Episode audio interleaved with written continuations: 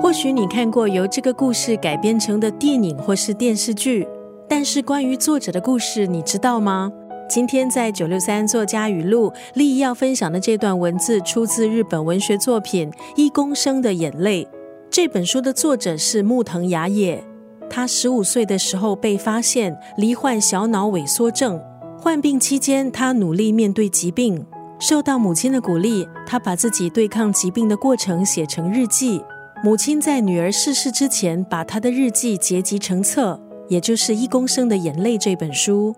《一公升的眼泪》当中有不少金句，今天丽姨选了这一句，要在九六三作家语录和你分享：不要着急，不要贪心，不要放弃。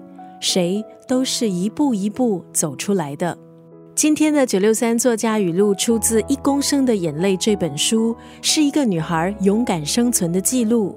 写字、牵手、奔跑、咀嚼食物，在一般人的眼中是平凡的行为，但是在作者木藤雅也身上，几乎成为遥不可及的事。